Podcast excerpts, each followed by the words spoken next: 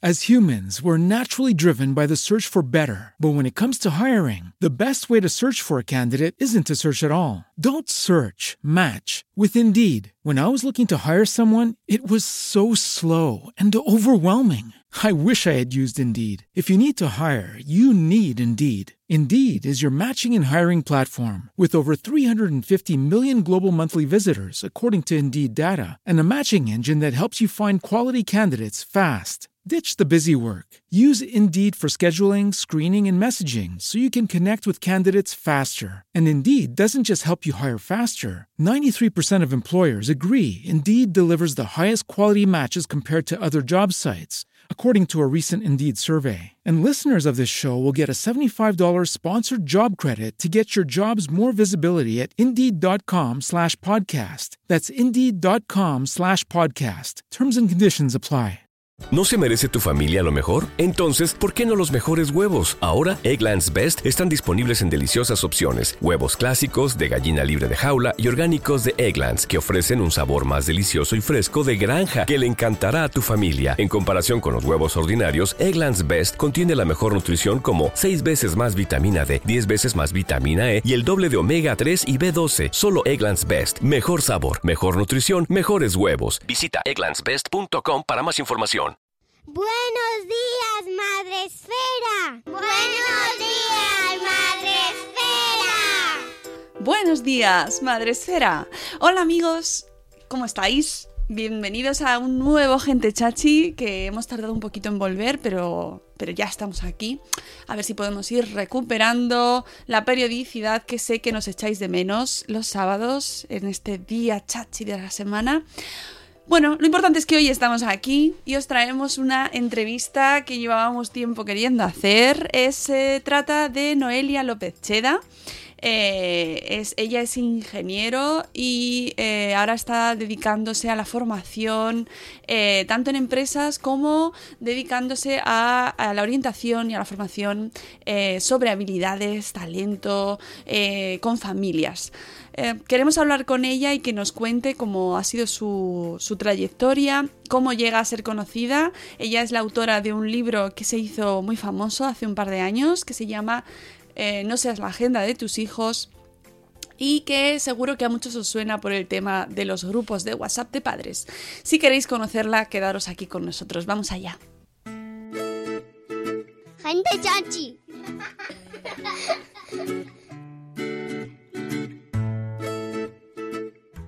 Y hoy tenemos con nosotros eh, a una mujer eh, que seguro que muchos conocéis, pero que no sabéis que conocéis. Y que habéis oído hablar de su trabajo, pero no sabéis exactamente quién está detrás. Bueno, ella se llama Noelia López Cheda. Y sobre todo, sobre todo, la conocimos, la hemos podido conocer gracias a su libro No seas la agenda de tus hijos. Buenos días, Noelia. Buenos días. ¿Qué tal? Pues muy bien, la verdad es que estoy encantada de. Te has quedado Estoy como- encantada de estar. Sí, eh, es que ha habido ahí un, un lapsus en el sonido. Estoy encantada de estar aquí. Tenía muchas ganas, oye, de compartir el ya podcast teníamos, ya contigo. teníamos ahí.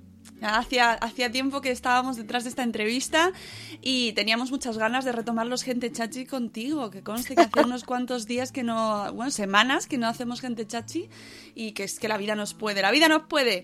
Pero mm, yo descubrí a Noelia en un viaje y en una charla que tuvimos el placer de compartir y dije, esta mujer se tiene que venir al programa.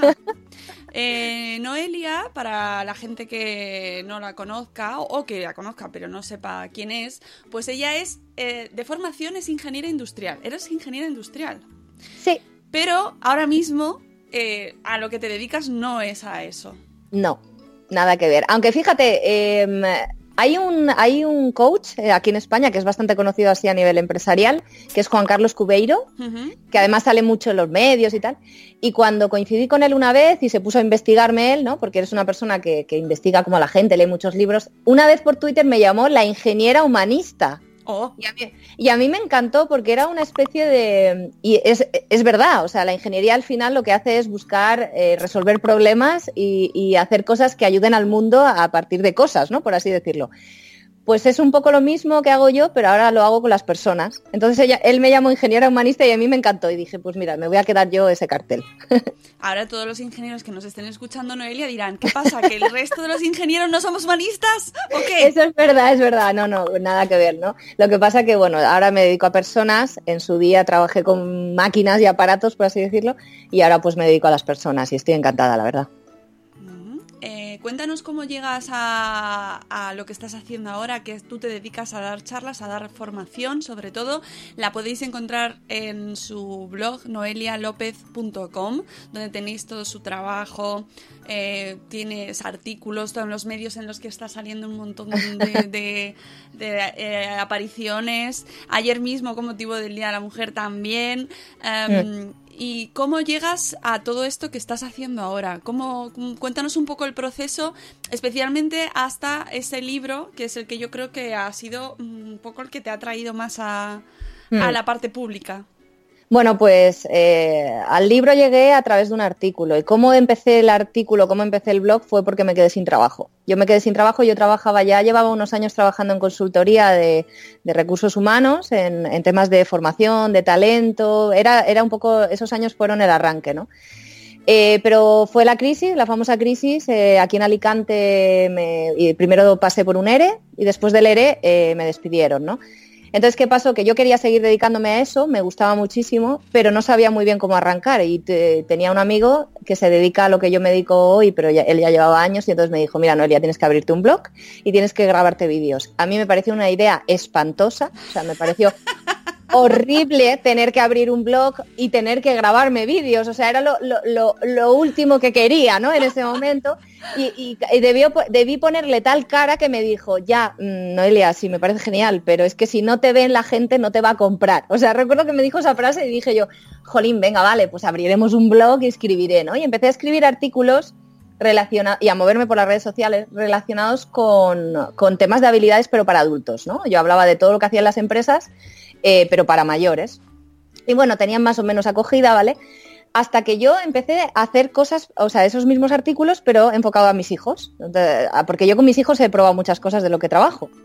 Desde lo de los niños de colores, que después hablaremos, la comunicación, el, tema del coaching, las preguntas eh, socráticas con ellos y tal. Total, que funcionaban fenomenal y lo que hice fue escribir de eso. Y entonces me di cuenta que empezó a seguirme gente, pues padres, profesores, porque yo además iba mucho a los coles, empecé a moverme mucho yendo también a colegios. Yo iba a las empresas, pero también a colegios a hablar pues de esto, de lo que hablo yo. Y entonces empezaron a seguirme más y yo dije, vaya, parece que el tema de los niños gusta más, ¿no? O sea, es como, eh, era más interesante. Y, y, empecé nada más que a hablar de niños, de niños, de educación, porque aparte a mí la educación me encanta. Y a todo esto yo seguía en paralelo con las empresas. De hecho, mi, el 80%, no, el 70% de mi trabajo es en empresa privada, ¿no? Eh, entonces, bueno, pues, eh, eh, y justo en ese momento a mí empieza a irme mucho mejor a nivel laboral, empiezan a contratarme mucho más, pero coincide con el famoso artículo del WhatsApp. ¿Qué? Eso fue en el año ¿Qué? que fue... Cuéntanos de qué va. Bueno, pues yo, eh, claro, yo, ¿qué pasaba? Que yo estaba trabajando habilidades en las empresas, ¿no? Habilidades, pues imagínate, yo hablo mucho de proactividad, de comunicación, de responsabilización, de, de liderazgo, mucho liderazgo, mucho, mucho eh, trabajo en equipo, ¿no? De todas esas habilidades.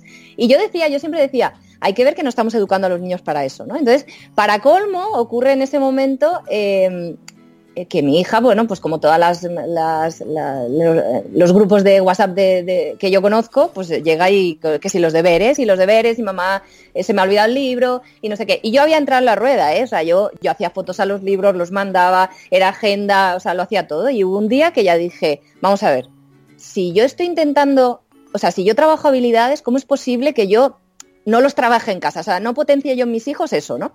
Y entonces se me cruzaron los cables ese día y dije, hasta aquí hemos llegado. O sea, hasta aquí hemos llegado, ya nunca voy a ser más agenda, mi hija tiene que ser responsable, tiene que desarrollar una serie de cosas que si no, cuando le llegue un problema en un futuro va a ser una inútil y se acabó.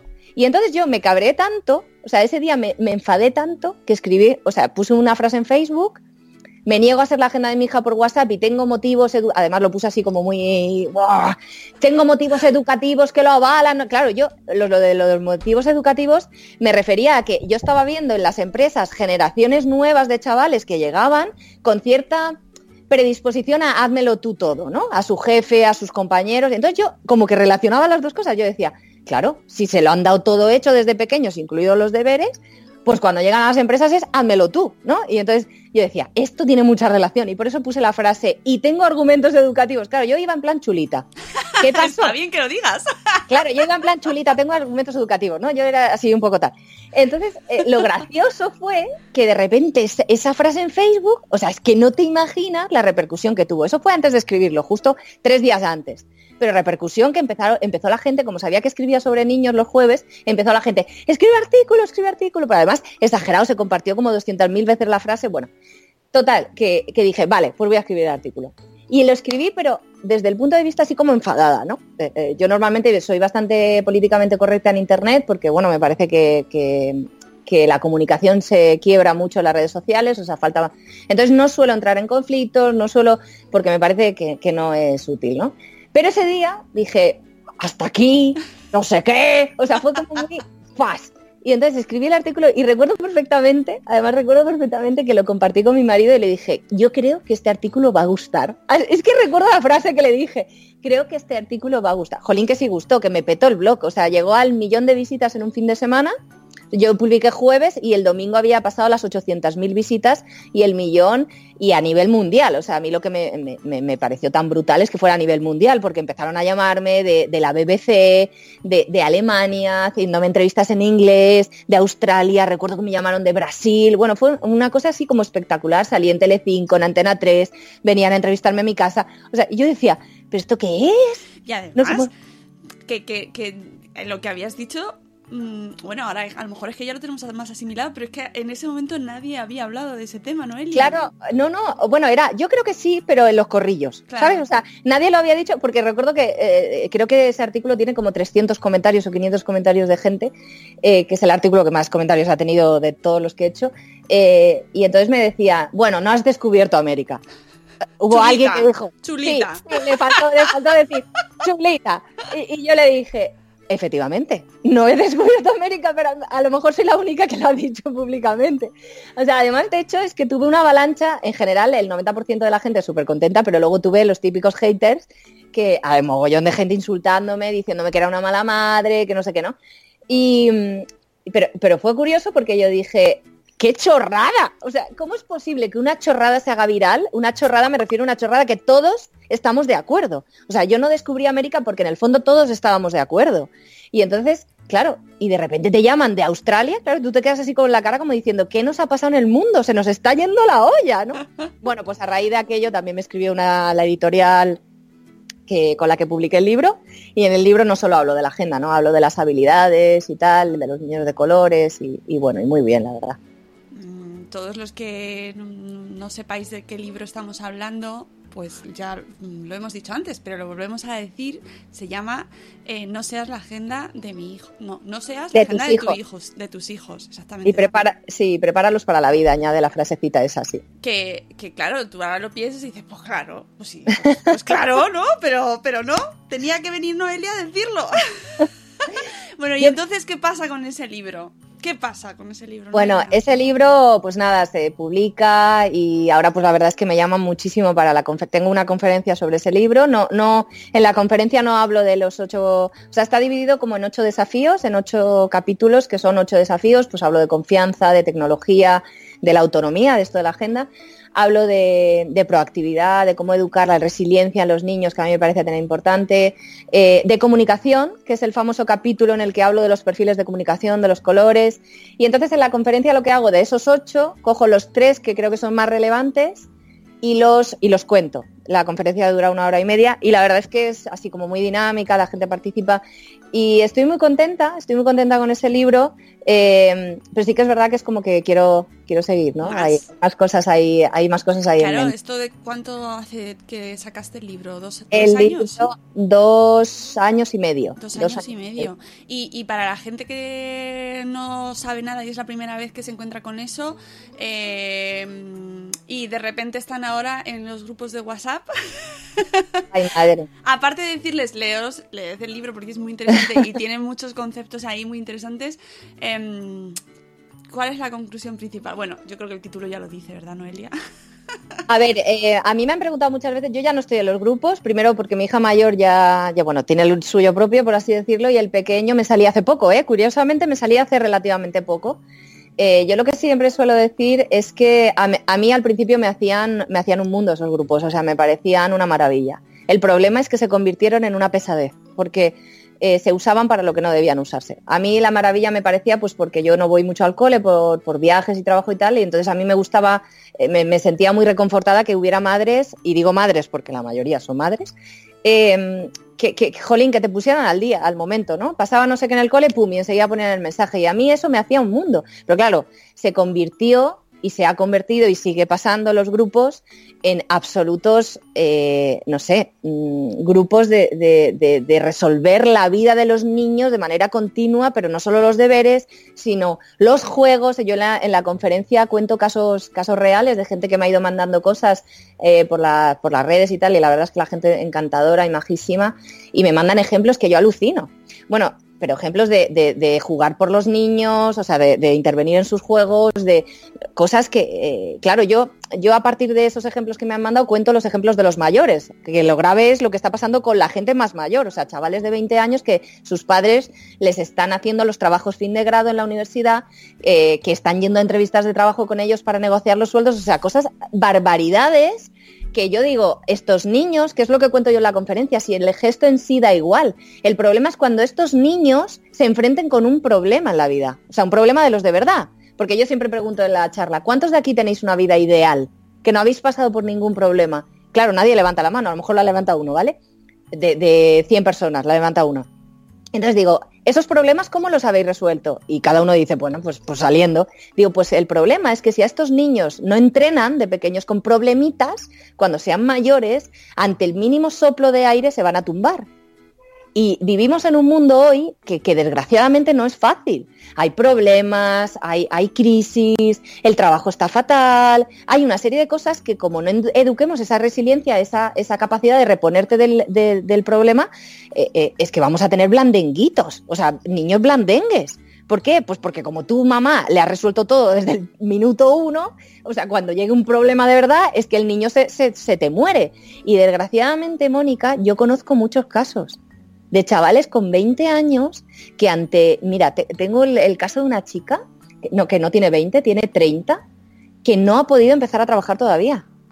Tiene dos carreras y está un, está súper, está deprimida, o sea, tiene, está en casa, está encogida, o sea, ha tenido una multitud de problemas que a lo mejor nosotros lo vemos desde la distancia y no nos parece tan grave, pero la niña no levanta cabeza, bueno, la niña, la chica es joven, pero toda, ya, ya tiene edad de salir, ya tiene edad de salir. Ya. Efectivamente, efectivamente. Sí. Ahora te están escuchando todos los padres y madres del mundo, sobre todo madres, como bien dices, porque es verdad que hay pocos padres en los grupos de WhatsApp, ¿eh? Mm. Yo creo que se, yo creo que se salen, se asustan y se salen. Eh... Puede ser. Ahora te están escuchando todos y todas y están repasando los grupos y diciendo, mmm. y además es que lo peor de todo es que en las reuniones escolares, al principio de curso, los profesores animan a los padres a que no se pidan los deberes en clase. En sí. el que no se pidan los deberes en los grupos. Y a pesar de todo, nosotros con toda nuestra buena intención decimos, ay, si ya Pobre. lo sé, si yo ya lo sé, pero es que no ha ido, es que o se ha dejado el cuaderno y todo, y un día uno, y otro día otro, y otro día otro. Es un error, mira, es un error y yo no digo que una vez puntualmente, ¿vale? Porque todos cometemos errores, jolín, y... Pero yo muchas veces pienso, ¿qué hacía yo con esa edad? ¿Vale? O sea, yo pienso, y yo recuerdo llamar a mi amiga Paloma, mi amiga Paloma vivía aquí enfrente de mi casa y entonces yo, si se me olvidaba algo, tenía que consultar, pues llamaba a su casa. Hola, buenas tardes, ¿me puedes... Eh, ¿Está Paloma? Y entonces Paloma se ponía y entre las dos tuviéramos, pues eso, nueve, diez años, pues hacíamos, oye, esto que ha dicho la profesora exactamente... Pero me resolvía el problema yo, o sea, mi madre no llamaba a su madre. ¿Sabes lo que te quiero decir? No le decía, Clara, mira, es que a Noelia se le ha olvidado. No, hombre, no. O sea, llamaba yo. Entonces yo eh, cuando ha pasado esto en casa, porque a ver, sigue pasando, mis hijos no son perfectos, ni muchísimo menos, se les olvidan las cosas, saben que lo tienen que hacer resolver ellos. David hace poco lo que hizo fue coger mi móvil, mandar un mensaje a la madre de su amigo Pablo y le dijo, ¿puedo llamar a Pablo esta noche? Es que se me han olvidado los deberes. Y entonces resolvió él. que no sé si los llevó al día siguiente o no, ¿eh? Él se quedó ahí con el teléfono, a las 9 llamó a su madre porque volvía el niño del entrenamiento y resolvió y ya está, y se acabó el problema. Pero no lo hice yo, ¿sabes lo que te quiero decir? O sea, ese es el tema, que resuelvan ellos. Hmm. Sí, porque eh, efectivamente, luego tampoco es cuestión de echarnos la culpa a todos a los padres, ¿eh? Que, ojo, No, que, que no, que no, que los padres hacemos lo que podemos. No, en absoluto. Y, y de hecho, hay veces que lo haces también te- porque te dejas llevar por la inercia, lo que tú decías, entras en el grupo, te parece maravilloso, estamos todos súper apurados, tardas menos en pedir el mensaje, en pedirlo por ahí, ¿verdad? Si, Sí. Mm, que esto no es un mensaje de apaleamiento a los padres, no lo es. Pero No. que sí es verdad que a veces merece la pena hacer así un poco... Sí, no, no voy a eh, hacer nada. No, y, nos da mucho miedo. Mira, yo creo que hay un- una parte ahí de miedo que, creo que, tiene mucho que ver con la sociedad en la que estamos viviendo, ¿no? O sea, nos da mucho miedo que ellos fallen, nos da mucho miedo que se caigan y nos da mucho miedo que sufran. Entonces, todo eso junto es un caldo de cultivo que hace que los padres nos volvamos eh, sobreprotectores. Eh, ¿Por qué? Porque vivimos en una sociedad en la que no se permite el error, para nada. Si tu hijo es el último o la mitad de la clase, uy, vaya rollo. Eh, tiene que ser perfecto todo. Estamos compitiendo todo el tiempo, compitiendo unos con otros y tal. Entonces todo eso al final hace que, que queramos que nuestros hijos pues, sean los mejores, siempre sa- saquen las mejores notas. Además, fíjate la frase, Mónica, ¿tú has escuchado la frase esta de mi hijo me saca buenas notas? Sí, claro. Pero eso No nos lo han dicho a nosotras también. Somos Bueno. producto de esa generación. Claro, claro, pero en realidad, o sea, si, lo fijas, si te fijas bien en la frase, Estela, ¿no? Sí. ¿Qué me saca? No, hombre, no. Él saca. Tú ya sacaste en el cole, ¿no?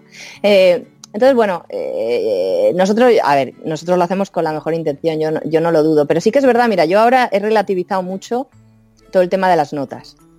Y lo he relativizado porque, bueno, conozco cómo está montado el sistema, sistema educativo, eh, tengo la suerte de trabajar mucho con profesores, tengo la suerte de trabajar en empresas, con lo cual, por así decirlo, estoy uniendo las dos cosas. Entonces a mí, por ejemplo, la persecución que hacemos de las notas en primaria me parece absurdo, pero absurdo, pero absurdo. O sea, yo jamás y últimamente menos, eh, mi hijo David que está en primaria, eh, hago hincapié en si sobresalientes, notables, no hombre, no. O sea, doy la enhorabuena por el trabajo global, ¿no? ¿Cuándo realmente va a impactar una nota porque el sistema educativo está mal montado, desde mi punto de vista? O sea, por ejemplo, si tú quieres aspirar a medicina, tienes que sacar buena nota y en mi, zona, ¿vale? Yo vivo en la comunidad valenciana en valenciano. O sea, tócate las narices, ¿vale? Eh, entonces, bueno, pues tiene que sacar nota porque si no, no le da para medicina. ¿Cuándo realmente influyen las notas, el resultado? A partir de bachiller, pero antes no. Antes lo único que estás haciendo, entre comillas, es fomentar un hábito de estudio, un trabajo, pero la nota en sí no te está diciendo si un chaval es mejor o peor, en absoluto. Lo único que te dice es que ha pasado un examen, pero pasar un examen no significa que tú vayas a ser bueno o malo. Entonces estamos obsesionados Sí, con ese sí. resultado, con el error, con la nota. Cuando hay chavales, y yo siempre lo digo a los padres, digo, hay chavales que sacan un 7 y se merecen muchísimo más el reconocimiento que un chaval que saca un 9 y lo saca con la gorra y a lo mejor no pone interés. Entonces es un, es un, es un mundo complicado el que estamos metidos. Hay, hay colegios en los que el sistema de evaluación se lo están replanteando, pero bueno, todavía queda mucho por hacer y es muy complicado. Bueno, relax. Sí. Sí, sí. Relax para los que nos escuchan. Y es verdad que los pobres de- niños de primaria, yo ya lo veo con, con mi hija. Mm, Ya van, a- ya van ahí, ¿eh? Con las notas, que yo- a mí me pasa Sí. como a ti, que tranquila, no pasa nada. Lo de la nota, no te preocupes, pero ellos mismos ya Hmm. se van metiendo. Ah, pues es que no sé quién ha sacado no sé cuánto y tal. Y tú dices, pues si, si tiene ocho años. Claro, ¿Qué ahí está. ¿Qué necesidad? Efectivamente. ¿Qué necesidad? Porque muchas veces dices, jolín, ¿y, y- y el aprendizaje dónde está? El disfrute de aprender o... Que son, ocho, Luego, son ocho años, es que es muy prontito todavía. Luego es la frase esa de, ¿esto entra para nota? Claro, y luego te, nada más que están obsesionados con la nota, luego te llegan, tengo un, un primo eh, eh, catedrático en la universidad que me dice que, que la gente, los nuevos chavales que están entrando en las universidades no buscan aprender, buscan sacar la nota, o sea, aprobar y punto. Y, y- claro, es una pena, ¿no? Y el aprendizaje de lo que sea que hayas elegido hacer, eh, ¿qué? ¿Dónde está, no? Pero bueno, todavía queda mucho por hacer, ahí estamos. Quería preguntarte, y además lo has mencionado antes, eh, sobre ese tema de los colores, los colores, porque además coincidimos justo en una charla y, fue el tema de precisamente de la charla y me, encantó escucharte. Eh, creo que yo no había oído hablar de, de, eh, estos colores asociados a las personas y en este caso a los niños, pero no solo a los niños, también a las personas. A todos. A todos. Los niños son personas, ya lo sabemos. bueno, cuéntanos, eh, que eso también lo podemos encontrar ahí ya un poquito introducido en tu libro. ¿A qué te refieres con este tema de los colores? Bueno, eh, los colores no es mío el tema, o sea, lleva millones de años ya, desde el año 1928 aproximadamente que en la Universidad de Harvard hubo un señor, el señor Marston, que publicó un libro que se llamaba Las emociones de la gente a raíz de unos estudios de, pues, de Jung y de algunos psiquiatras de los años anteriores. A partir de ese momento, o sea, ese momento fue como el pistoletazo de salida de la famosa teoría DISC o del lenguaje DISC, que no es personalidad, es una es una faceta de las personas que mide el comportamiento. Entonces, a partir de entonces se usó mucho a nivel empresarial, ¿no? Se usa mucho lo de los colores, porque al final el lenguaje DIS son cuatro colores o cuatro combinaciones de letras, ¿no? La D, la I, la S y la C, que cada uno tiene un color, rojo, amarillo, verde y azul. Eh, yo lo empecé a usar en las empresas hace muchísimo tiempo. Hace, yo empecé a formarme en este tema. Aparte, yo al ser ingeniero, fíjate que a mí este tema me parecía como, como una chorradita. O sea, como que no se podía comprobar, que era todo muy, esto una teoría y tal. Y entonces, claro, mm, como entré a trabajar en temas de talento de personas, yo me informé bien, eh, me leí todos los informes de fiabilidad, en fin, que al final pues acabé siendo una gran defensora porque creo que está muy validada la prueba, ¿no? Y de hecho tú lo pudiste ver, ¿no? En la conferencia del cómo cuadra. Eh, bueno, pues em, resulta que, que conforme yo lo fui trabajando, dije, ostras, esto esto funciona en las, familias y en los niños exactamente igual que en las empresas. Y entonces lo que hice fue incorporarlo en la conferencia y, dije, bueno, porque primero lo había hecho yo en mi familia. Qué, qué interesante ver qué color tiene cada uno, porque todos somos distintos y combinaciones de colores, porque en función de ese color cada uno comunicamos de una manera, comunicamos, trabajamos, nos movemos, nos comportamos. Entonces, cuando tú eso lo sabes, te das cuenta de los grandes, a lo mejor de los grandes conflictos que has tenido en casa o no, o conflictillos de comunicación y de maneras de hacer que se pueden solucionar. ¿Por qué? Pues porque como cada uno somos distintos, en el momento que ves el color de uno, ya sabes cómo comunicar con él, qué tipo de trabajo darle. Entonces es como a ver, no es una varita mágica, porque el ser humano es muy complejo, ¿vale? Es muy complejo. Pero sí que es como una especie de elemento que te da más claridad. De hecho, yo, eh, ya lo viste ese día, yo veo colores, o sea, yo ya tengo cierta facilidad de, de, ver caras y veo colores, ¿no? Entonces, a mí me resulta muy fácil en mi vida personal usar la, herramienta. ¿Por qué? Pues porque yo voy a cualquier sitio y yo veo los colores y yo ya sé cómo dirigirme a cada uno, ¿no? Eso es una es una herramienta que te da una, un truco para conectar con personas. Entonces a mí eso me parece clave en una familia, pero clave. Y yo creo que si tienes el truco para conectar con tus hijos que son diferentes a ti, cuando lleguen, por ejemplo, la adolescencia, cuando lleguen, es mucho más fácil, ¿no? Entonces, bueno, ¿qué pasa? Que desde que lo cuento, pues tiene como mucha aceptación. La gente le parece divertidísimo ponerse colores y, ver de qué color es su familia. Y, bueno, y ahora pues eso, estoy, como te he comentado antes de empezar a, hablar, em, eh, pues estoy escribiendo un, libro manual más cortito, ¿no? Porque me lo han pedido muchísima gente y no existe bibliografía de esto. No existe. Bueno, existe una bibliografía oficial, mira para arriba porque además tengo el libro ahí del lenguaje DISC, el oficial, y esta es un libro en inglés, es un manual de estos que te encuentras en una universidad, pero que no hay libros los hay, pero todos muy orientados a las empresas. No hay libros de familia, por así decirlo.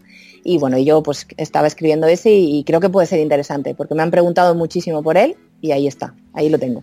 ¿Qué nos, em, la gente está ahora diciendo, bueno, sí, vale, los colores, ¿y qué? Pero ¿cómo cataloga? O sea, eh, ¿cómo lo diferencias y qué, características tienen? Aunque luego ya nos vamos a esperar al libro para que nos ilustre totalmente, pero mm. danos un poco pistas para que la gente que te escuche eh, diga, ah, ¡uy, qué interesante! Pues a ver, eh, los cuatro colores, em, cada uno se comporta de una manera. Somos combinaciones de los cuatro. O sea que, aunque yo, por ejemplo, ahora te cuente qué es el rojo, el amarillo, el verde y el azul, luego cuando tienes mezcla, que normalmente todas las personas tenemos mezcla, se mezclan las cosas, o sea, no es tan matemático. Pero yo si quieres ahora te hago un resumen de los cuatro colores por separado Sí. y así la gente va teniendo claro. Bueno, pues mira, tenemos el color rojo.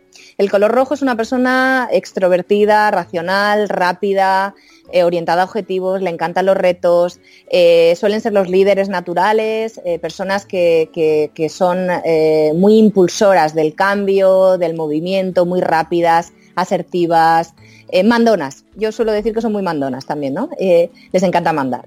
Luego tenemos a los, a los amarillos, que es la I, que son los, eh, se les llama la, la alegría de la huerta porque son los típicos relacionadores. O sea, son esas personas eh, también muy rápidas, igual que el rojo, pero les encanta la gente, sonríen, se ríen, se relacionan, están continuamente eh, hablando, hablan mucho, mucho, mucho, mucho, exagerado. Algo Me como tú y Me suena, me suena. suena, te suena.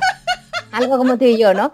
Y siempre están eh, intentando encontrar situaciones nuevas, personas nuevas. O sea, a ver, te los estoy contando de todas maneras a nivel muy exagerado. Sí, sí, porque sí. luego depende de la intensidad de altura de la letra, ¿no? Sí. Eh, cuando haces el test. Luego están, estos dos son los extrovertidos, el rojo y el amarillo. Y luego tenemos al verde y el azul, que son los introvertidos. Son los más, los que necesitan estar a solas para cargar pilas, tranquilos. Pues el verde es introvertido emocional, se le llama que es el bondadoso de los colores, es aquella persona que escucha, empatiza, eh, que da apoyo en los equipos, hace de pegamento. Eh, son personas eh, que sufren mucho porque no lo cuentan, son personas tranquilas, mm, muy de conectar con gente, pero desde la tranquilidad, desde la templanza son seguidores de caminos, empiezan y acaban las cosas, son muy persistentes. Y luego por último están los azules, que a mí eh, siempre digo que soy fan número uno de los azules porque es el único color que yo no tengo, tengo los otros tres, pero el azul no, de hecho el azul lo tengo en el sótano del sótano. Y los azules para mí son geniales porque eh, son los tiquismiquis, son los cuadriculados, los que siguen eh, introvertidos también, pero muy orientados al detalle, a la calidad, a, hacer las cosas de manera perfecta, eh, no se les escapa un detalle. mm, no sé, son, son esos perfiles, de hecho yo tengo un hijo muy azul, son esos perfiles que te dan orden a tu vida, ¿no? O sea, dan ese orden, esa, esa tranquilidad desde las cosas bien hechas. eh, y bueno, cuando tú combinas todo eso, pues cada uno comunica de una manera, cada uno prefiere hacer el trabajo de una manera, cada uno prefiere vestirse de una manera. O sea, esto lo he comprobado yo con mis hijos porque tengo una hija amarilla y un hijo azul, que son los contrarios. Y entonces eh, es muy divertido porque ves que, de hecho, las conversaciones entre los dos hermanos son buenísimas cuando tratan un tema que no, no están de acuerdo, porque ves claramente el color, ¿no? Eh, entonces, cuando tú eso lo entiendes, cuando tú eso ves que, que todo el mundo no tiene que ser igual a ti y que, y que es exactamente igual de válido, entonces empiezas a, a tener más tolerancia, a aceptar la diversidad, a ver que el hecho de que seamos todos distintos es maravilloso, ¿no? Entonces, eh, el lenguaje DIS te da esa visión de, de globalidad, de diversidad, de aceptación del mundo, de la gente, en- como sea, que da igual, que es muy positivo para la convivencia, mucho. Entonces yo creo que a nivel familiar, por ejemplo, es una herramienta fantástica. Por supuesto, a nivel de empresas y como yo la uso, ¿no? Pero, pero por eso la cuento, porque creo que, que puede ser muy positivo en general para la gente. ¿no? De hecho, cuando estuvimos en la charla, todo el mundo que estaba allí, en cuanto empezaste a contarlo, todos empezaron a hacer... ¡Ah! ¡Ah! Empezaron a ver los, a, a asignar colores. Eh, ¿Te has encontrado con que la gente los, lo usa mal? Esa, Sí. esa- porque puede tener ese peligro, ¿no? Sí, de hecho hay un peligro muy grande que es no entenderlo bien. O sea, yo intento explicarlo muy bien, pero en una charla ya sabes que no da mucho tiempo, ¿no? Intento explicarlo muy bien, pero cuando no lo entiendes bien, tiendes, el peligro es etiquetar, poner etiquetas y dejarte llevar por las etiquetas. No, en absoluto. Los colores lo único que dicen es tu tendencia a comportarte, es decir, cómo prefieres comportarte, lo que no significa que no puedas comportarte de otra manera. Pero tu tendencia natural es, por ejemplo, a ser extrovertido o a ser introvertido. Eh, y luego hay una cosa también importante aquí y es que no nos define el color. Quiero decir, que las personas somos mucho más que un color.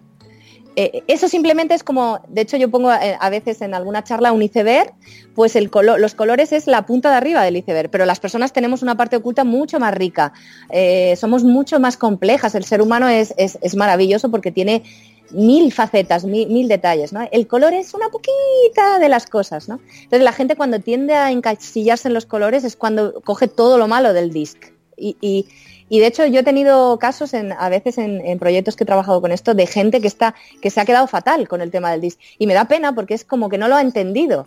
No, no, olvídate, no eres tú ese color. Es tu tendencia, es lo que tú prefieres, es, es como serías más feliz si tuvieras un ambiente de ese color, pero no significa que no puedas ser otra, otra persona o no puedas ser quien quieras ser, ¿no? Es que, claro, eh, tiene ese peligro, ¿cierto? Mm. Una vez que lo, lo planteas, se puede quedar en una simple etiqueta y, que, y que no puedas salir de ahí. Por Mm, eso eso es. sí me interesa mucho recalcarlo porque me parece una- muy interesante y de hecho cuando, cuando lo vimos allí en la charla es que además se veía claramente y, y es muy divertido y Mm. me gusta mucho que considerarlo como herramienta para que te ayude a comunicar Eso es. ahí es donde veo yo que de cara a todo el mundo que nos escucha, que a lo mejor no tienen el tiempo o la paciencia para leerse el manual, Sí. ¿sabes? Y que no se queden en, ah, pues tú eres azul y ya me voy a llevar mal Efecti- contigo. Efectivamente, eso es un gran error y eso suele pasar. Suele pasar cuando no profundizas en el tema, ¿no? Yo ya te digo, intento explicarlo, intento sacarlo lo- la parte positiva que tiene, que es la que tú acabas de decir. Cuando tú lo ves como una herramienta para mejorar tu comunicación, con quien sea, ¿eh? da igual, y como una herramienta para entenderte, por ejemplo, trabajando en equipo, Claro. ya está, ya está. claro. Es que es para eso. Sí, Mira, ahí tengo, se oye eh, muy claro. eh, te iba a decir que tengo una, una conocida, es, es directora de un colegio en Murcia, que, con la que bueno, ya llevo muchos años trabajando y he ido a su cole, he trabajado con ella, he dado el tema de los colores a los profesores allí. Y, y, bueno, pues ella lo que ha hecho ha sido coger eso, incorporarlo a toda la materia de trabajo cooperativo que están haciendo en su centro. Entonces lo ha mezclado, ha mezclado las dos teorías y está haciendo, lleva unos dos años haciendo un proyecto basado en los colores y el trabajo cooperativo. Y el otro día me decía que estaba viendo los primeros resultados y que era espectacular, o sea, lo que estaba consiguiendo en las aulas, pero espectacular desde el punto de vista de que los niños, asumiendo el rol natural, es decir, su color más el rol del trabajo cooperativo, aprendían mucho más, porque se sentían más cómodos. O sea, era como si yo soy amarillo, tú eres azul, tú eres verde y tú rojo, si todos juntos sacamos nuestras fortalezas, cada uno tiene una, podemos llegar a cooperar, ¿no? Entonces ella contaba, dice, Noelia, te tengo que contar porque es increíble lo que estoy logrando. Dice, eh, vale que son los primeros, a ver, son los primeros proyectos que son como los piloto, pero cuando yo esto lo tenga definido, me decía, dice, bueno, es que va a ser un bombazo cuando, cuando lo cuente, ¿no? Porque, porque es increíble a los niños qué bien lo integran eso. O sea, cómo respetan que tú seas más tranquilo, yo soy más movido,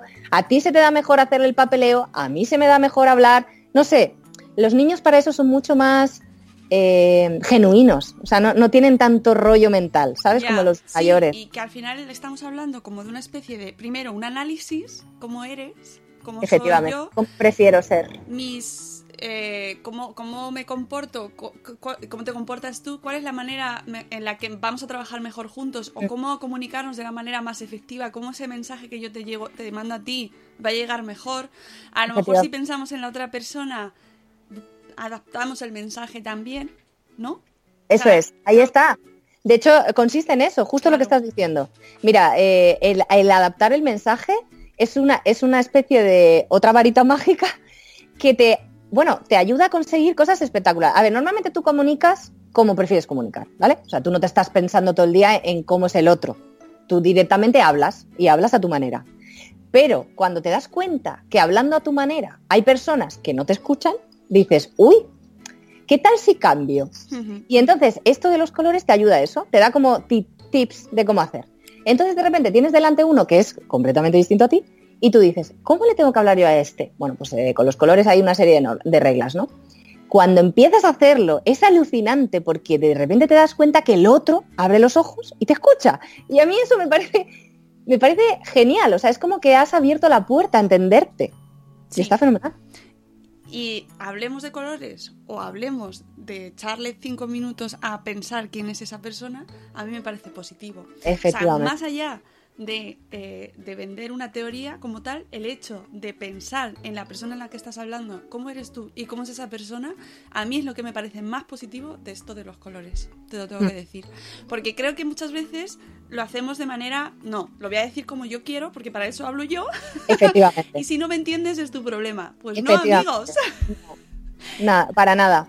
De hecho, bueno, sabes que ahora eh, se habla mucho de la empatía, ¿no? De la empatía, en las empresas hay una tendencia, eh, yo trabajo mucho, como te he dicho, en liderazgo, ¿no? Estos días, estos, he estado tres días, por ejemplo, en Madrid trabajando con líderes de diferentes empresas, en, haciéndoles sesiones de coaching, eh, hablando con ellos cómo mejorar la relación con los equipos. Bueno, pues una de las cosas que más sale en esas conversaciones, con diferencia, es la empatía. La empatía y el conectar. O sea, el ser capaces de conectar con los equipos como un líder, ¿vale?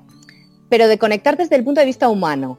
O sea, porque ahora se lleva mucho esto del humanismo en las empresas, cada vez más, porque se han dado cuenta que las personas es que o les tratamos así. Y las relaciones personales son la clave. Efectivamente. Entonces, hablábamos mucho de la empatía y esto que estás tú diciendo es clave para la empatía. ¿Por qué? Porque es que no eres importante tú, es importante el otro a la hora de, de entenderte.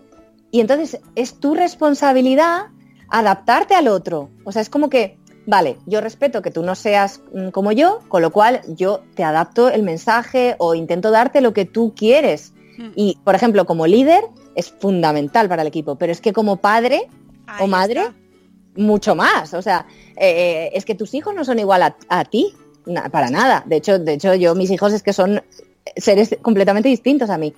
Pero claro, al ser diferentes, yo no puedo pretender que sean como yo. Entonces, bueno, pues me tengo que adaptar a ellos. Yo recuerdo que un día que me dijo, y además eso creo que te lo conté, mi hijo David me dijo, mamá, me estresas. Además, con, su tranquilidad y su calma. Porque David habla, cuando está en modo azul, habla con una eh, rotundidad, tranquilidad, seriedad, que claro, a mí me deja seca. Y entonces un día me dijo, mamá, me estresas, habla más despacio, me dijo. Claro, yo me quedé muerta. Y, dije, efectivamente, cariño, tienes toda la razón, te tengo que hablar más despacio. Entonces, bueno, pues eh, en eso consiste, ¿no? Al final. Sí, yo creo que aquí es donde tenemos que buscar ahí un momento de reflexión y cuando saque Noelia el libro, pues no, nos no lo leeremos, lo devoraremos, pero eh, hasta que lo saque, bueno, tenéis su blog que lo podéis, podéis ir leyéndola y que siempre sacamos cosas, pero sí que pensar en eso, en, que, con las personas diferentes también podemos buscar ese enfoque y pensar también en cómo le damos el mensaje, ¿no? Tanto en, grupos, eh, con más gente, y especialmente con nuestros hijos, ya que estamos en, en una comunidad eh, de padres, madres y, mm. el entorno de la infancia, y que muchas veces eh, falla esa comunicación de una manera Total, que luego llegamos a fases de nuestra vida en la cual nuestros hijos directamente no nos escuchan, no entendemos nosotros que no nos escuchan, ¿no? todo lo que ayude a tender puentes mm. está, vamos, y, mm, por eso recomiendo mucho eh, el blog de Noelia, porque nos da claves, nos da puntos, eh, habla de temas que muchas veces no relacionamos, ¿no? Con pues esto del talento, por ejemplo, de potenciar el talento de nuestros hijos, que a veces, a veces parece que estamos un poco obsesionados con los talentos, Noelia. Sí, sí. De hecho, bueno, es un tema y lo sabes, ¿no? Lo preguntaron creo que en la charla que compartíamos. Eh, bueno, ya, y si no consigue lo que tiene, o sea, lo que sacar su talento, y si no consigue, claro, fíjate, y esto tiene que ver con lo que hemos hablado al principio de la charla. Ya, pero es que la vida no es fácil. O sea, la vida, yo, yo creo que llevo, llevo en este puesto, o sea, estoy donde quiero estar, yo personalmente a nivel profesional, desde hace poco, relativamente poco.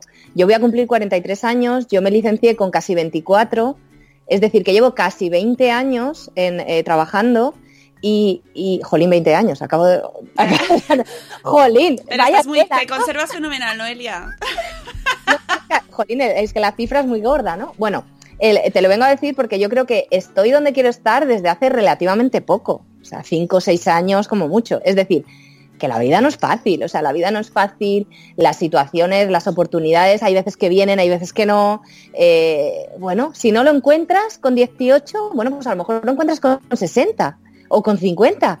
El tema está en que lo tengas claro, porque hay veces que la vida no te permite elegir, quiero decir si tú tienes una familia que mantener, si tienes un, no sé, unas circunstancias externas muy complicadas, tú no puedes estar diciendo, bueno, a ver, venga, mi talento, voy a ver si me dedico. No, hombre, no, a lo mejor tendrás que trabajar donde te pille, como he hecho yo, ¿no? Bueno, pues no pasa nada. O sea, yo creo que a los niños hay que enseñarles también, oye, la vida es dura, lo que importa es cómo te enfrentes a la vida, o sea, con esa actitud, con ese... Y no pierdas de vista lo del talento, no pierdas de vista lo que quieres hacer, pero si te toca una época hacer otra cosa que no, que no es lo que quieres, oye, con la cabeza bien alta, Porque a lo mejor lo estás haciendo por tu familia o a lo mejor lo estás haciendo por salir del paso de una situación, no pasa nada. Hay gente que, que, lo ha hecho, hay miles de personas que hacen un trabajo que no les gusta porque tienen que mantener una familia o por lo que sea, o lee ellas, o lee, un aplauso, o sea, ¿sabes? Entonces, cuando a mí me hacen esa pregunta, bueno, ¿y qué pasa si no lo encuentran? Pues, jolín, pues que sigan buscando. Hmm. Y, si no lo encuentras a la primera, lo encontrarás a la tercera, a la cuarta, o a lo mejor al final de, de tu, cuando ya estés jubilado, yo qué sé. Pero que no, tampoco hay que obsesionarse, lo que tú has dicho, ¿no? Si lo encuentras maravilloso, si te descubres maravilloso y si no, oye, la vida es muy bonita, la vida hay que disfrutarla con los tuyos, no sé, en general y, merece la pena. A mí sí me parece que estamos un poco obsesionados con el tema del talento, con el tema de las habilidades, con el tema de las estimulaciones. Mm. Eh, les empezamos ya desde la guardería, van a talleres y a clases y a cursos de estimulación y de mm, sacar lo máximo de nuestros niños y llega un punto que ya ah, están estresados. Estamos un poco así. Sí, totalmente, totalmente.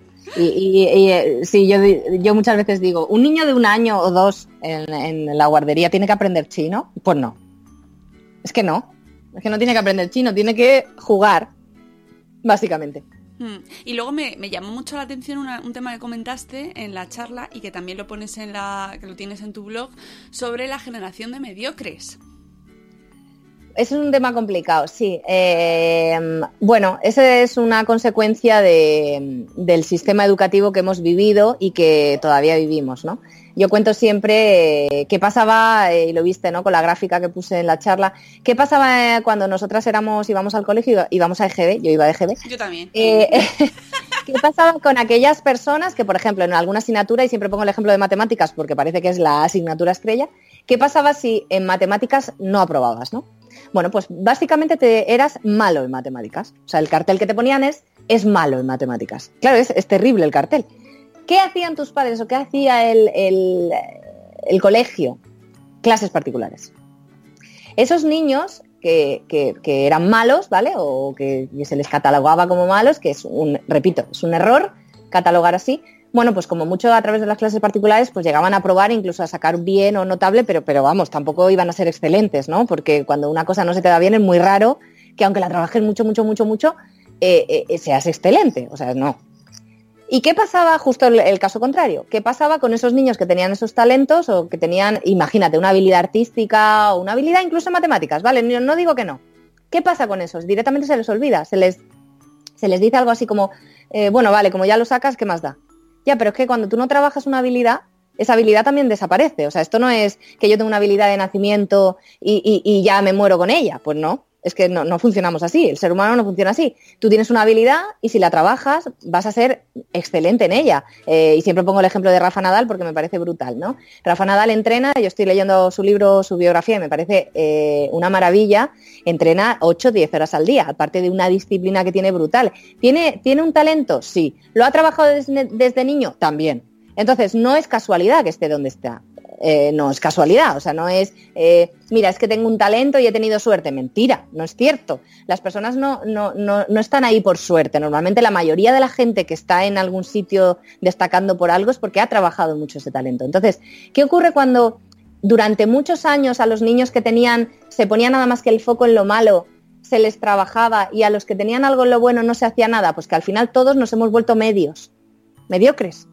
O sea, porque no tenemos nada en lo que destacar. Es como que si lo tenías, te lo anulaban y si tenías algo malo, había que reforzar, había que reforzar, había que reforzar, ¿no? Entonces, llega un momento en que cuando tú le preguntas a una persona hoy de nuestra edad, vas a una empresa, haces un curso y entonces le, preguntas, bueno, ¿y tú eh, en qué eres bueno? ¿Qué puedes aportar al equipo?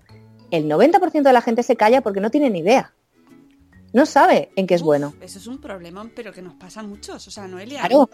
Claro, y encima se une a que tenemos una cultura en la que si tú dices, yo soy bueno en, te dicen, ah, mira este presumido, mira el presumido, mira, no, es que no ese es el enfoque. El enfoque no es, yo soy bueno en algo y soy mejor que tú, Mónica. No, el enfoque es, yo soy bueno en algo, tú eres bueno en otra cosa, tú y yo juntas vamos a hacer algo muy bueno. Es decir, el trabajo en equipo de los talentos, volvemos a lo de los colores. O sea, eh, esto al final es cuestión de, reconocer en lo que uno eh, ha nacido con lo que uno ha nacido, porque todas las personas tienen, yo alucino con, con, la gente que cocina fenomenal, estos que hacen cosas espectaculares en televisión, o sea, bueno, mi marido mismamente hace unas cosas que yo digo, yo en la vida. Eh, eh, los que cosen, ahora con lo del otro programa que hay, ¿vale? O sea, vamos de programa en programa. Sí, vamos de programa en programa porque se ha puesto de moda, ¿vale? Mi, mismamente los chavales de los youtubers cómo comunican, ¿vale? Eso es otro talento, la comunicación. Bueno, entonces, claro, eh, ¿qué pasa? Que, se nos ha eh, hundido por decir que teníamos un talento. O sea, no, no, era políticamente correcto, no era culturalmente adecuado decir que yo era mejor que tú. ¿Por qué? Porque el enfoque no es yo soy mejor que tú, no. Es yo tengo una determinada habilidad que puede hacer mucho bien al mundo, o puede hacer mucho bien a mi sociedad, puede hacer mucho bien a mi familia o quien sea. Oye, trabájala, porque si la trabajas vas a ser excelente y además vas a ser feliz. ¿Por qué? Porque normalmente tus habilidades y talentos están relacionados con lo que a ti te gusta hacer. Normalmente, no siempre. Entonces, jolín, dedícate a ello. No sé, pero no. Hemos preferido hacer como todos clones, ¿sabes? Todos iguales, todos con el mismo molde, todo. Y ahora te encuentras gente que tú le preguntas, bueno, ¿y, y qué puedes aportar? ¿Qué tal? Y no sabe. Y desgraciadamente el problema es que hoy en día lo que son las carreras, los títulos y tal, es como que todo el mundo lo tiene. O sea, tú, tú pones un proceso de selección de quiero un licenciado o un graduado en, no sé qué, con dos MBAs, eh, cinco idiomas y no sé qué, y te salen 1200. Y entonces tú dices, vale, ¿a quién cojo? ¿No? Es como... Y, y, entonces preguntas en la entrevista a lo mejor, ¿qué me puedes aportar? La gente no lo sabe. No sabe en qué destaca, no sabe qué, qué le hizo distinto, ¿no? Entonces, bueno, pues lo de la mediocridad iba un poco por ahí. Sí, es muy interesante. Abre un montón de frentes. Sí. Un montón. Cómo educamos, cómo nos han educado a nosotros, qué estamos proyectando. Esto da para otro libro, ¿no, Iria? Yo te lo dejo ahí realmente. Eh, y, y, para ver cómo, cómo nos relacionamos con los que tienen eh, otras capacidades distintas a, a, los, a nosotros, a las nuestras, altas capacidades. Por ejemplo, el tema de las altas capacidades, que me lo preguntan mucho, a mí me da mucho reparo no tener información, ¿vale? Yo no tengo información suficiente de las altas capacidades. Pero me han preguntado, bueno, no te imaginas. He escrito varios artículos en el blog, pero siempre preguntando, por ejemplo, a, profesionales que se dedican a eso. Tengo varias conocidas que se dedican a educación especial y hablan de las altas capacidades. Y luego hay un señor, Javier Tourón, que tiene un blog que habla del talento y de las altas capacidades, que yo suelo leer. Eh, ese es otro mundo, otro mundo igual. Mira, tú sabías, Mónica, yo no lo sabía hasta hace dos años, que hay olimpiadas en las comunidades autónomas, hay olimpiadas de tema, tematizadas, quiero decir, yo conocía las olimpiadas matemáticas, eh, la que se presentan chavales y, son y participan y, reconocen, bueno, pues participan en una olimpiada matemática pues porque tienen ese talento. Pero es que lo que yo no sabía era que había olimpiadas de filosofía, olimpiadas de literatura, olimpiadas de dibujo, olimpiadas en las comunidades autónomas hay algunas eh, es, este tipo de concursos, entre comillas, que lo que favorecen precisamente es que el chaval reconozca ese talento, ¿no?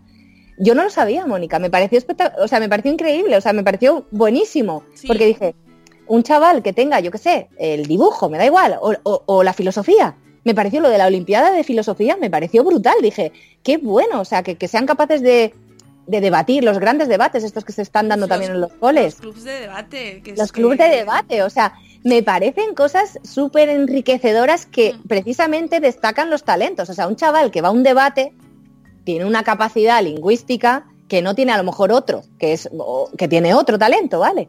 Oye, pues reconóceselo con un debate, me parece, con un debate, con un, con un filosofía, con es de verdad. tenemos poca tradición, ¿eh? Y tenemos muy poca tradición. Se ve como algo, fíjate, se ve como algo de élite y me parece de una. Sí, o sea, de se snobs. ve de los coles de los colegios no es, ingleses. Y... y... no es cierto, ¿eh? No es cierto. En las Olimpiadas son, son temas que, que están montando las comunidades autónomas para todos los chavales, o sea, para todo tipo de, de, de chavales y de, y de colegio y de todo.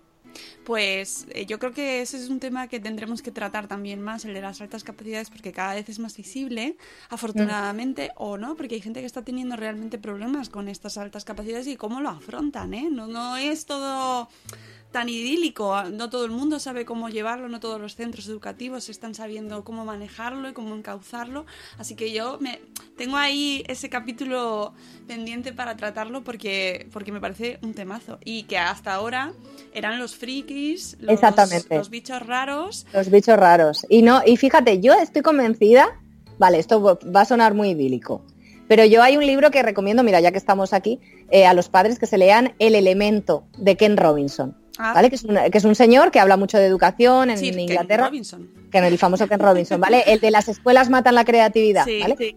Bueno, pues este, este señor dice que todos tenemos alta capacidad en algo cuando nacemos, pero que debido al sistema y a la sociedad y tal, se nos anula. Bueno, pero Ah, eso sí. hay, pero hay pruebas de eso, tampoco. Bueno, hay Le- que que, le- leérselo. que lean el libro, que lean el libro.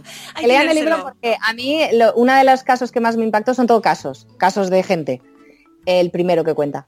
El primero de una niña que en los años 30 no encajaba en la escuela. Bueno, ahí lo dejo, ¿vale? ahí Vale, lo dejo vale, porque lo parece-. Bueno, Oye, pues si quieres hablar de altas capacidades, conozco gente ¿eh? que, se- que, conoce, que domina el tema, así Sí, que yo encantada de pasarte. Sí, sí, sí, y luego te los voy a pedir porque quiero tratar este tema. Y bueno, ya con vamos a ir cerrando un poquito porque podríamos seguir horas y horas hablando, pero ya llevamos una horita aquí. como Madre si- mía, si madre nada. mía, madre mía, qué tiempo, qué rápido pasa el tiempo. Pues sí, no, cuando hablas de lo que te gusta, pues es lo que pasa, que, que- que se te va volando el tiempo. Noelia, muchísimas gracias. Yo solo recomiendo a todo el mundo que nos escucha que visitéis su blog, Noelia López Cheda, se llama noelialopez.com, que habla de coaching, competencias, comunicación, educación, familias, formación, reflexiona sobre los niños, sobre la educación. Ya lo habéis oído un poquito todo lo que hoy hemos comentado y más cosas, y más- muchas más cosas, que podéis encontrar su libro también en, en la web y comprarlo vía, vía web, en las tiendas. Eh, no seas la agenda de tus hijos eh, y prepararos para la vida, ¿no? Mm, Y es. prepararos para la vida. ¡Hombre! Eh, La frasecita, la frasecita. y, y que muchísimas gracias. ¿Qué, qué te voy a decir? Que, que mil gracias por haber venido. Y gracias por invitarme, ha sido un café aquí estupendo el que nos acabamos de tomar. Fantástico. Eh, muchas gracias, Noelia. Muy, Gracias, Mónica. mm, Muy útil la charla y espero con ansia tu segundo libro. Muchas gracias, os avisaré.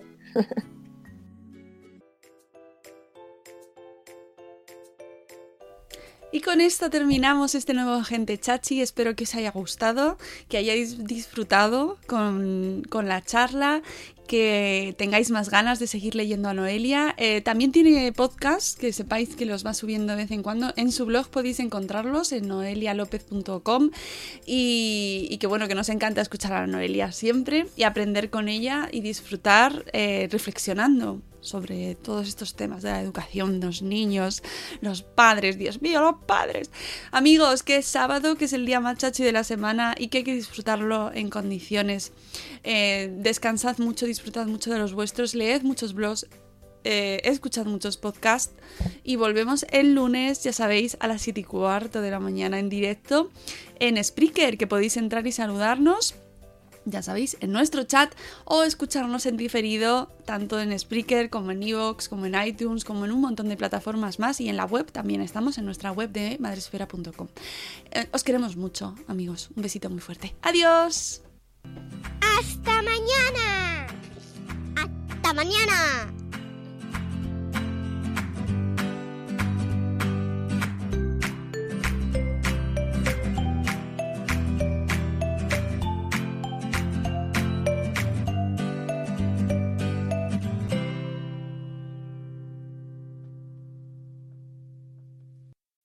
As humans, we're naturally driven by the search for better. But when it comes to hiring, the best way to search for a candidate isn't to search at all. Don't search, match with Indeed. When I was looking to hire someone, it was so slow and overwhelming. I wish I had used Indeed. If you need to hire, you need Indeed. Indeed is your matching and hiring platform with over 350 million global monthly visitors, according to Indeed data, and a matching engine that helps you find quality candidates fast. Ditch the busy work. Use Indeed for scheduling, screening, and messaging so you can connect with candidates faster. And Indeed doesn't just help you hire faster. 93% of employers agree Indeed delivers the highest quality matches compared to other job sites, according to a recent Indeed survey. And listeners of this show will get a $75 sponsored job credit to get your jobs more visibility at Indeed.com slash podcast. That's Indeed.com slash podcast. Terms and conditions apply. Hey guys, it is Ryan. I'm not sure if you know this about me, but I'm a bit of a fun fanatic when I can. I like to work, but I like fun too. It's a thing. And now the truth is out there. I can tell you about my favorite place to have fun. Chumba Casino. They have hundreds of social casino style games to choose from with new games released each week. You can play for free anytime, anywhere and each day brings a new chance to collect daily bonuses. So join me in the fun. Sign up now at ChumbaCasino.com. No purchase necessary. Group. Void were prohibited by law. See terms and conditions. 18 plus.